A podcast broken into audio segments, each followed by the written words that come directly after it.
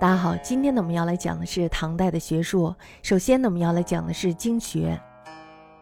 东汉以后呢，传统的儒学逐渐衰微，那么继而兴起的呢是玄学还有佛学。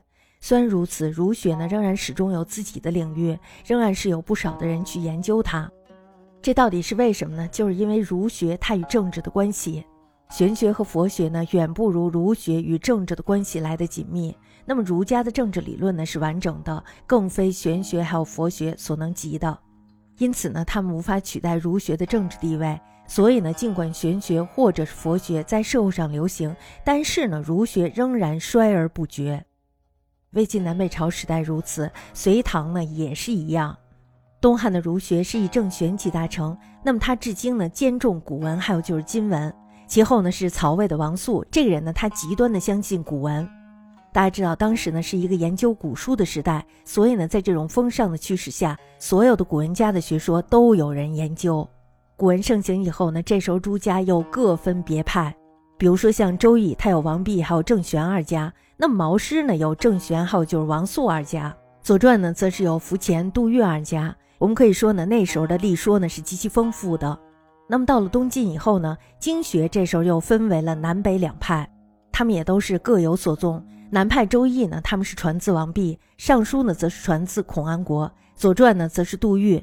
北派的《尚书》《周易》呢，都是传自于郑玄；《左传》呢，则是传自苻虔；《诗》呢，则是同宗毛公；《礼记》呢，则是同宗郑玄。大体上来说呢，南人多传自魏晋人的传著，而其间呢，又杂以玄学。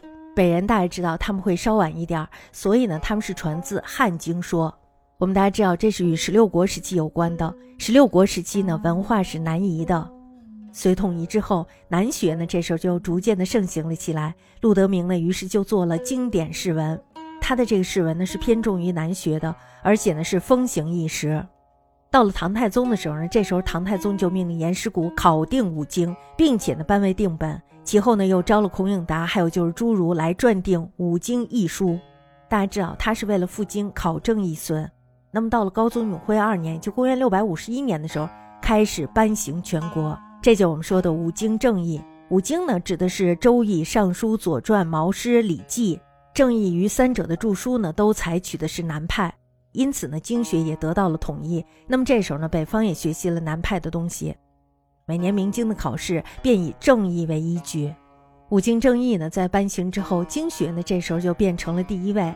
明经考试不能与正义的学说相违背，因此呢，大家知道这时候呢，经学的研究受到了阻碍，是吧？那么所以呢，也阻碍了经学研究的进步。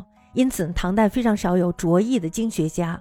但是大家知道，一部书呢，绝对不可能毫无错误，是吧？也不可能永远被人尊奉。因此呢，这时候就渐渐的出现了反对五经正义的立论。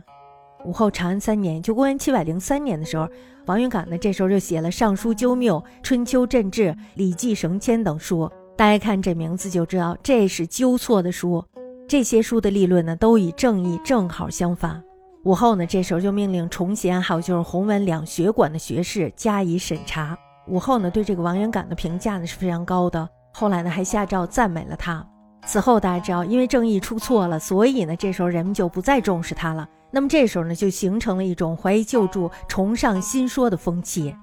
代宗大立以后，经学者呢，这时候就开始标新立异了，然后他们就开始不守旧说。那么这一类的著作呢，就过于主观了，本身呢，并没有什么多大的价值。但是呢，影响所及，于是就开创了宋人怀疑古经的风气。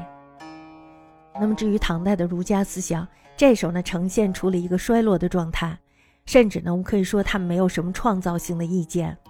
那么这是为什么呀？就是由于佛学的发达，有才华的人呢，这时候都去研究佛学了，而正统的儒家思想呢，反倒是没有什么兴趣。韩愈大家知道他是中唐时代的大文豪，同时呢是儒家思想的忠实拥护者，但是他所做的有关儒家的心性之学的文章，并没有什么特殊的见地。其后大家知道他因为排佛被贬至潮州。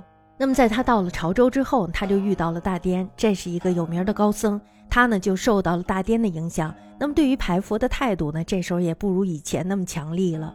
但是，他对心性之学仍然没有什么明显的收获。他的弟子李敖呢，大家知道，他曾与高僧唯言论学，而且在这个论学的过程中受到了很大的启发。后来呢，这个李敖他就写了一本书，叫做《复性书》。这本书呢，它表面上说的是儒家的经典，但是呢，实际上这本书有很多的佛学理论。这本书呢，被认为是下开宋代理学的先河。由此呢，我们可以看出来唐代的儒家思想和佛学的关系。